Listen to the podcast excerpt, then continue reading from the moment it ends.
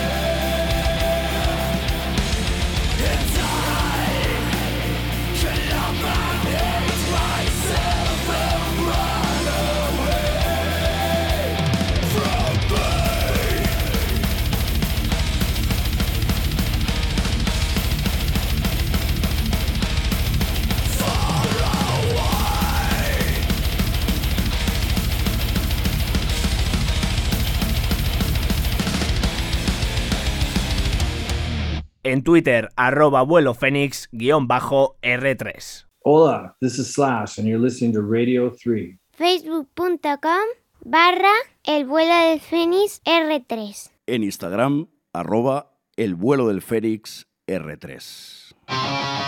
El vuelo del fénix. Juanma Sánchez.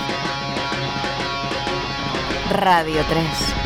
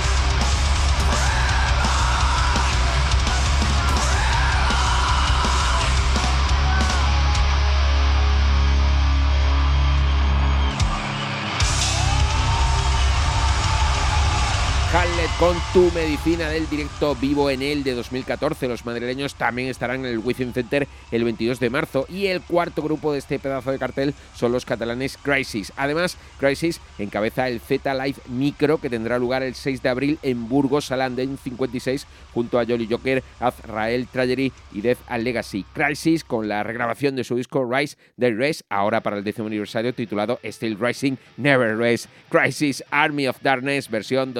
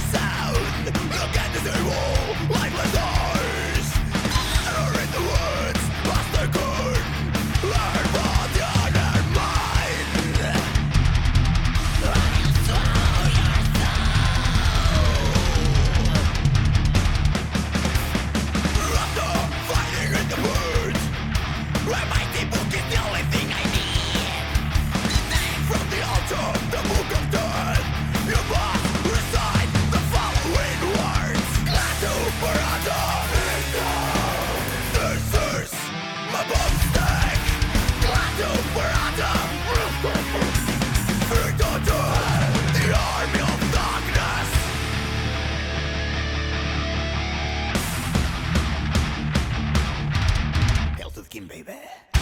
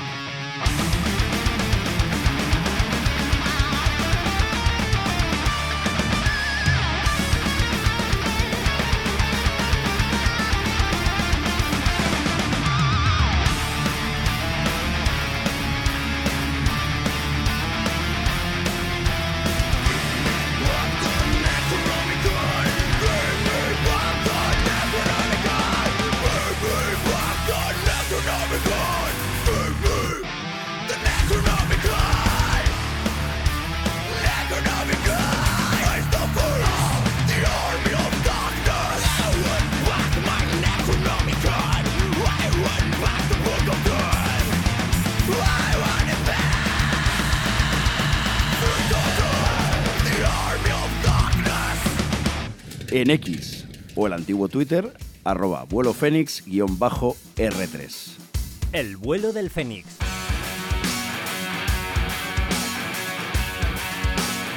Con Juanma Sánchez.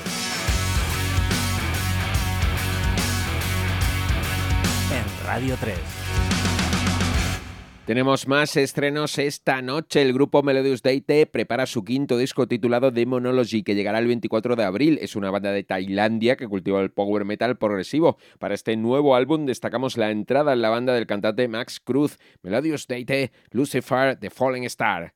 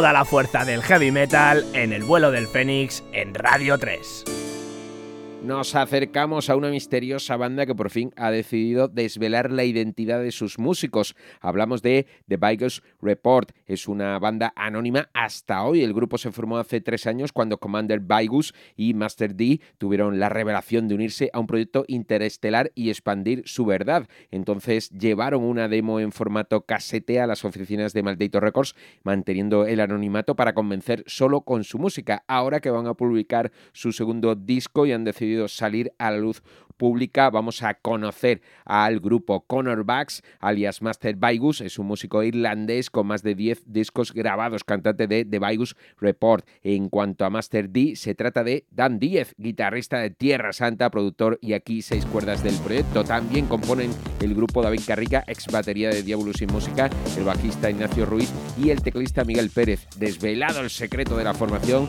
de The Vigus Report, nos presentan el primer adelanto de su próxima obra. Es el tema It's Time Day Break, The Vigus Report.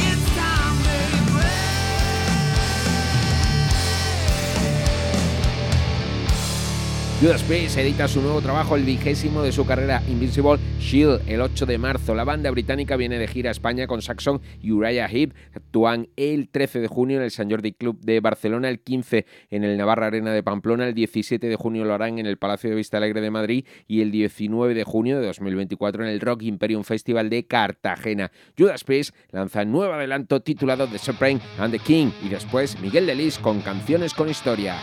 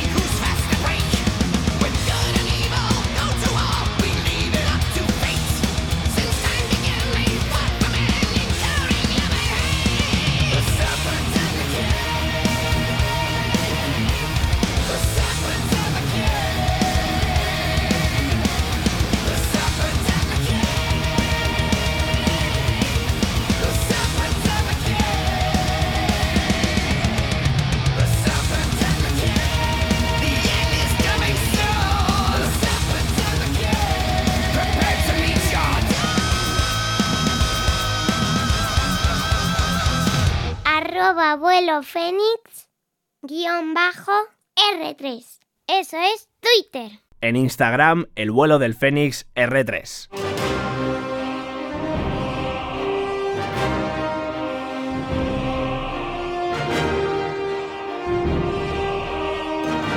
Canciones con historia con Miguel Delis.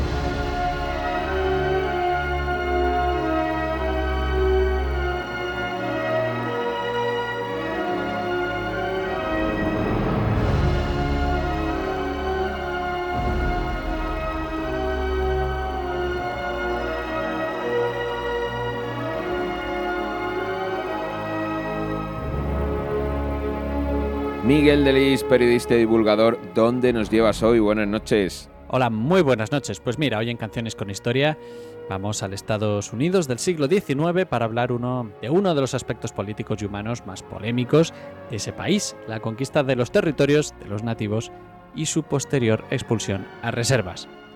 Y lo vamos a hacer de la mano de un clásico del rock que dedicó su letra precisamente a este tema, Cherokee, del grupo sueco Europe, canción que podemos encontrar en su fenomenal disco de Final Countdown de 1986, que te diré que en mi cabeza este disco se publicó hace 20 años. Pero no, vamos camino de los 40 ya. Sí, sí, es que todos envejecemos. Sí, sí. Este discazo envejece bien, hay que decirlo. Pero bueno, seguro que sentirse viejo no es tan dramático como lo que tuvieron que vivir los cherokees y los demás pueblos nativos de América. Nos situamos en el siglo XIX y Estados Unidos crece en poder y en extensión y para poder crecer en los territorios donde vivían los nativos americanos tenían que ofrecer tratados a las tribus y a las comunidades locales. Tratados que obviamente eran beneficiosos para el gobierno de entonces de Estados Unidos y estaban pensados para ellos. Y por miedo a ser arrasados militarmente, pues los nativos firmaban los pactos uno tras otro porque cada vez necesitaban más espacio, desplazaban más gente y pues les sacaban de su tierra ancestral. Se dieron incluso casos de firma este trato y a cambio te doy alcohol o bien que lo firmase cualquier miembro de la comunidad y lo daban por válido y luego incumplían los tratos constantemente. ¿Por qué esta política tan agresiva? Pues bueno, todo esto tiene que ver con la doctrina del destino manifiesto, que venía a decir que los colonos se debían a una imposición divina de crear una nación que fuese de costa a costa. Piensa que muchos de los colonos eran también predicadores protestantes, mucho más radicalizados que el resto de los cristianos, y estas ideas cuajaron. Todo esto tuvo su origen en un periodista llamado John O'Sullivan, que escribió un artículo en 1845 hablando de ese derecho divino de crear una república de naciones con los mismos valores. Esto desencadenó la era del destino manifiesto, son 50 añazos de desplazamientos constantes de las naciones indígenas y, bueno, pues más o menos yo creo que podríamos decir que esto lo podíamos saber en general, pero no sabíamos los detalles. Pero ¿y si te digo que esto realmente era mucho peor? Madre mía, pues peor no sé, porque es que cuánto daño se ha hecho y se hace en nombre de Dios y eso que nadie tiene su teléfono ni una carta donde diga lo que quería, pero bueno, básicamente era porque lo digo yo, pero se excusaban e, en el derecho divino y ahí el periodista Juanito Sullivan pues ya podía haber escrito otra cosa, pero bueno, al final hacían lo que querían con esa excusa de, del destino manifiesto, como dices. Sí, o al menos ser más sinceros, ¿no? Oye, que queremos este territorio para nosotros. ¿Por qué? Porque lo digo yo, punto, soy más fuerte. Claro. no, porque lo dice Dios. ¿Cómo que Dios? ¿Dónde está? ¿Dónde lo pone que lo ha dicho Dios? ¿Tu Dios, mi Dios, qué Dios? Claro, pues eh, por lo que tú dices, porque lo digo yo y porque soy más fuerte y porque quiero arrasar con todo. Pues mira, alguien que sí era sincero, pues era el presidente Andrew Jackson, que es el séptimo presidente de Estados Unidos. Fíjate una frase literal que decía, no tienen ni la inteligencia, ni la industria, ni los hábitos morales, ni el deseo de progresar. Eso decía. De hecho, él mismo fue quien firmó la ley del traslado forzoso de indios en 1830, cuyo, propósito era desplazar a 60.000 nativos al oeste del río Mississippi para lo que posteriormente sería Oklahoma. No, sí, ya, vemos que el racismo y la xenofobia viene, viene de lejos. No, no, claro, pero, esto ya no es Estados Unidos, yo es que esto que es inherente al ser sí, humano. al ser humano, totalmente. Pues todas estas decisiones, además, eh, se hicieron pues, ignorando las decisiones de las Cortes Supremas del momento. Se cree que unos 4.000 eh, nativos murieron en el camino, siendo incluso abandonados en los senderos, hecho que es recordado como el Sendero de Lágrimas. Poco después llegó la Ley de Comercio e Intercambio en 1834, las primeras reservas en 1845 y levantamientos insurgentes contra estas medidas, pero como supondrás fueron aplacados con sangre y fuego hasta bien entrado el siglo XX. Se creó la Oficina de Asuntos Indígenas y de la Ley de Reorganización en 1934, se establecieron nuevos derechos para los nativos americanos, se revirtió algunas de las privatizaciones anteriores de sus propiedades comunes y se alentó la soberanía tribal y la gestión de la tierra por parte de las tribus, recibiendo también durante las siguientes décadas dinero para infraestructuras, bienes y necesidades básicas en las reservas.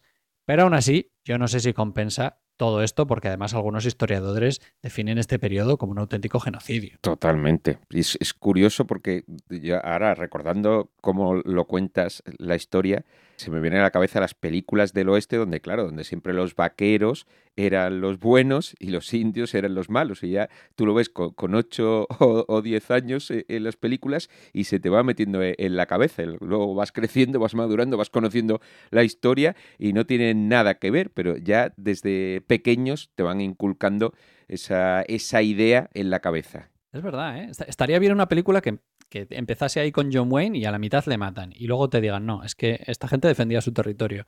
Y te quedes ahí un poco descolocado, pero oye, es que es la realidad. Otro punto de vista, efectivamente, y no siempre el del occidental o en este caso el de los estadounidenses. En este caso sí. Pero bueno, te voy a contar una curiosidad. Eh, Venga. Te voy a decir que el videoclip de esta canción está grabado en Almería, eh, concretamente cerca de donde Sergio Leone filmó el famoso Spaghetti Western de Clint Eastwood por un puñado de dólares. Sin embargo, no puedo evitar matizar que por mucho que el videoclip sea en un desierto, pues los cherokees no vivían en desiertos, vivían en bosques y llanuras. Pero bueno, el videoclip está muy bien. Ya sabes que no puedo evitar hacer esto. Claro, pero está bien. Los errores y, hay que tirar para casa. Efectivamente. En cualquier caso, esta canción, pues bueno, nos recuerda esas mentiras del hombre blanco, en este caso con, con las naciones indígenas, y bueno, pues en busca de más terrenos y también nos recuerda ese éxodo de los cherokees. Vamos, que por lo que sea les venía mejor rodar eh, en Almería que irse a Estados Unidos para ese videoclip. Aquí en España, pues tenemos muchos indios, la verdad. Sí, sí, no, bueno, si están los suecos todo el día veraneando ahí en el sur de España, así que si se ponen a grabar videoclips no paran.